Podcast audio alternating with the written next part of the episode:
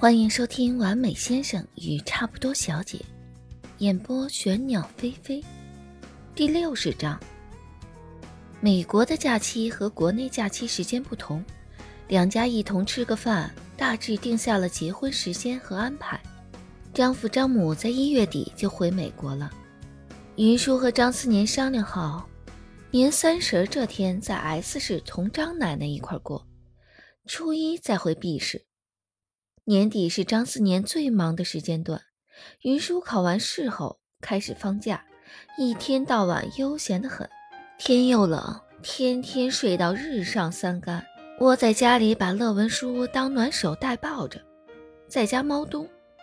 张思年看不惯他懒散的样子，又将人拎到办公室来一块儿上班。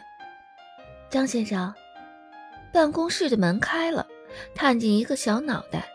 怎么出去这么久？张思年从文件中抬眸问道：“快过年了，淮海路那边每家店都在排队，我排了一下午呢，才排了三家队。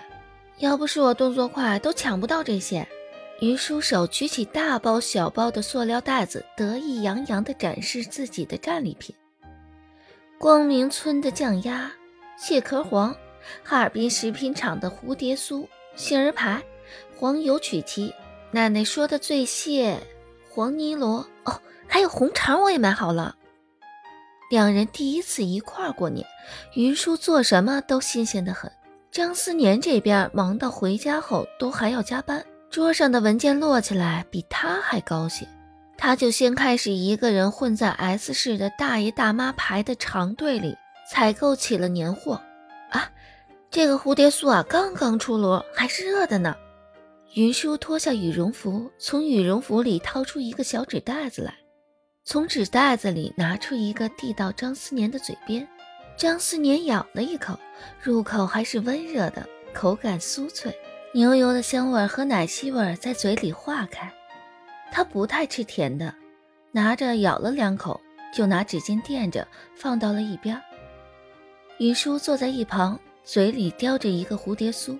数着指头，算还有什么没买，神色严肃，像是在进行什么重要的工程，神色比坐在桌前写论文时还严肃。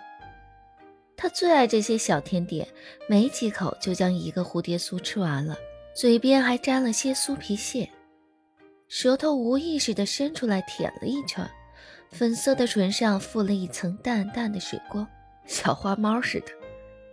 张思年见状，嘴角弯了弯，将手边剩下的那小半块蝴蝶酥给吃了，挺甜。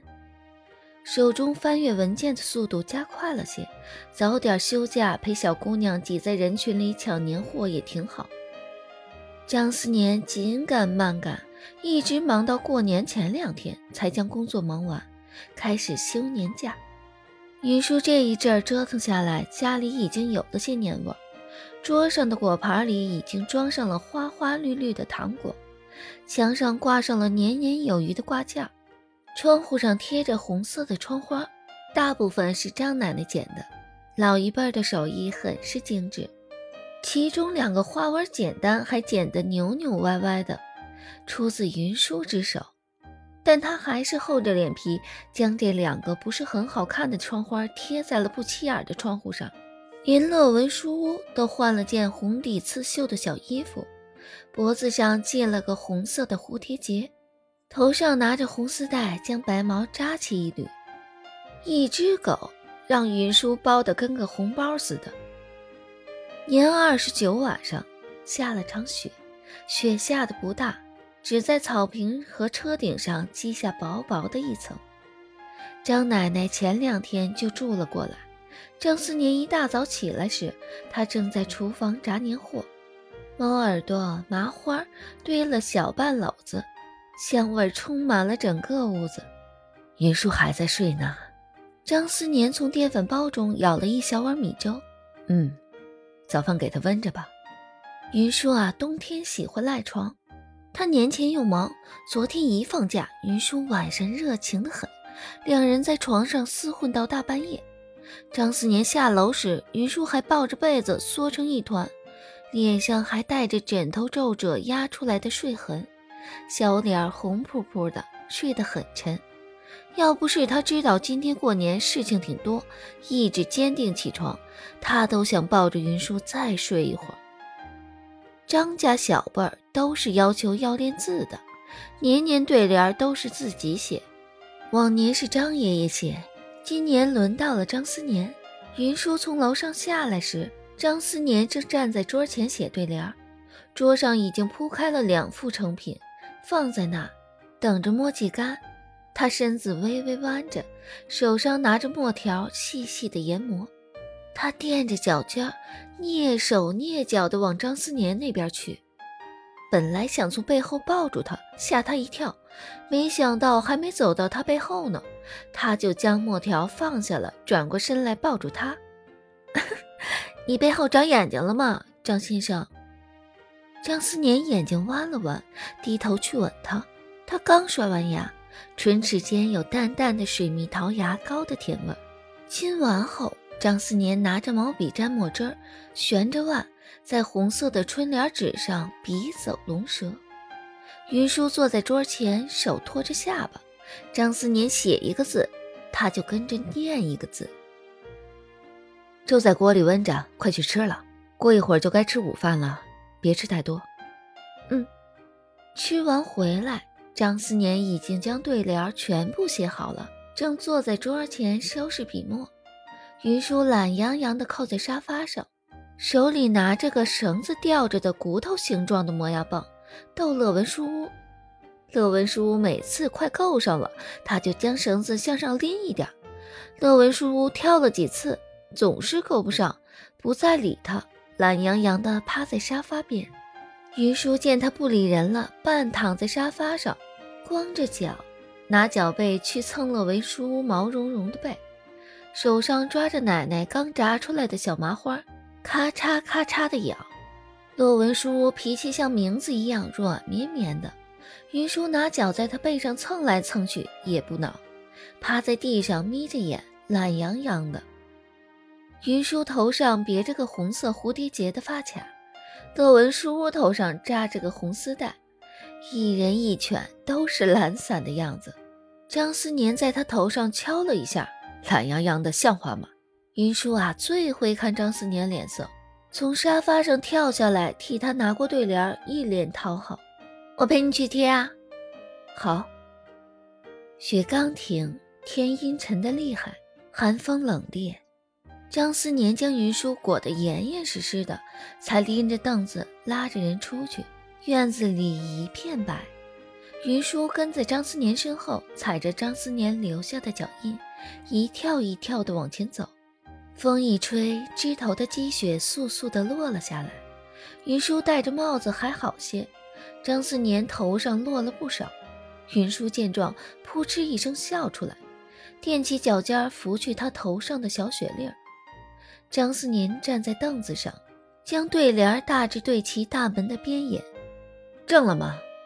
云舒左看右看，正了。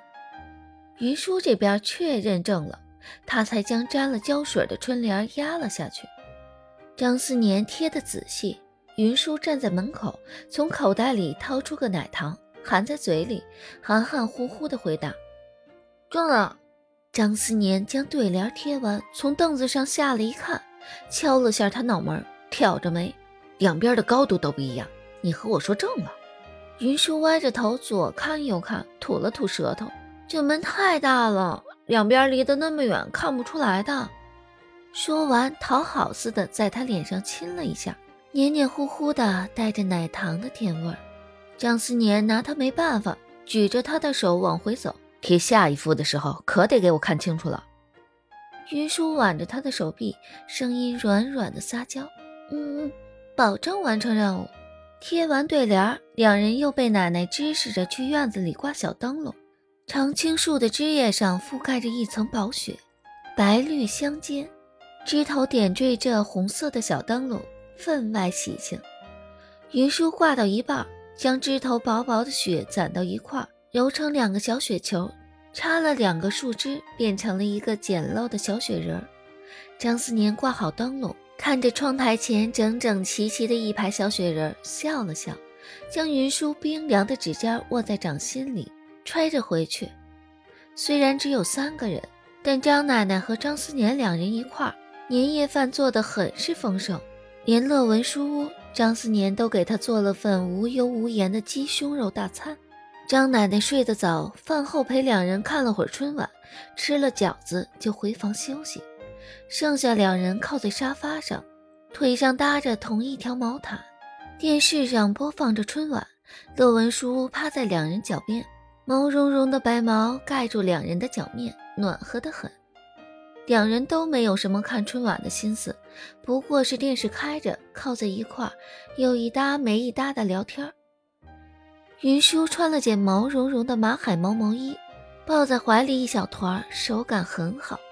张思年神色放松，懒洋洋的，指尖缠着云舒的发丝。小品里正好演到长辈儿给小辈儿发红包的一幕，云舒抓着张思年的手，轻轻咬了一口。我今年都没有压岁钱了，今年结婚了，肯定就没有了。张思年轻声一笑：“那我不给你好了。”“嗯，一般你过年能收多少？”云舒掰着指头算：“爷爷一般给五千，姐姐给两千，加上其他长辈给的，怎么也得一万吧。”够我买一个挺好的滑板呢。云家家境比张家还好，但并没有太娇惯云舒，给的压岁钱也不过比普通人家略多一些。张思年笑着拿桌面的钱包，明天要去 B 市，包里正好有不少现金。他数了数，取出一叠钱来，好像没有红包啊。张思年目光转了一圈，最后将乐文书屋头上的红丝带取下来。绑住那一小叠钞票，压岁钱以后每年都有。云舒惊喜地看着他，眼睛里闪着光，抓着他袖口确认道：“真的每年都有啊？”“对，长辈不给你发了，我给你发。”张思年笑道。拿了压岁钱，嘴是不得甜一点啊？云舒扑到他怀里撒欢，眼睛眨呀眨，声音俏皮：“谢谢。”张爸爸，张思年笑着摇摇头，真是养了个女儿。云舒叫嚷着要守夜，没到十二点就窝在他怀里睡眼朦胧，睡着了手里还攥着那压岁钱。张思年小心地将钱从他手中取出来，抱着人上楼。云舒声音迷迷糊糊：“嗯，还守夜呢。”张思年哄他：“已经过了十二点了，可以睡了。压岁钱不可以偷偷拿走啊，要压在枕头下面。”好，把压岁钱的事安排完，云舒头一歪，靠在张思年的怀里，彻底睡了过去。张思年将人抱上床，压岁钱压在枕头下面，刮了下他的鼻尖，小财迷。十二点一过，楼下就陆陆续续传来爆竹声响。云舒听见声响，迷迷糊糊的揉揉眼，头埋在张思年怀里。新年快乐，张先生。新年快乐。张思年替他压了压被角，低声回答。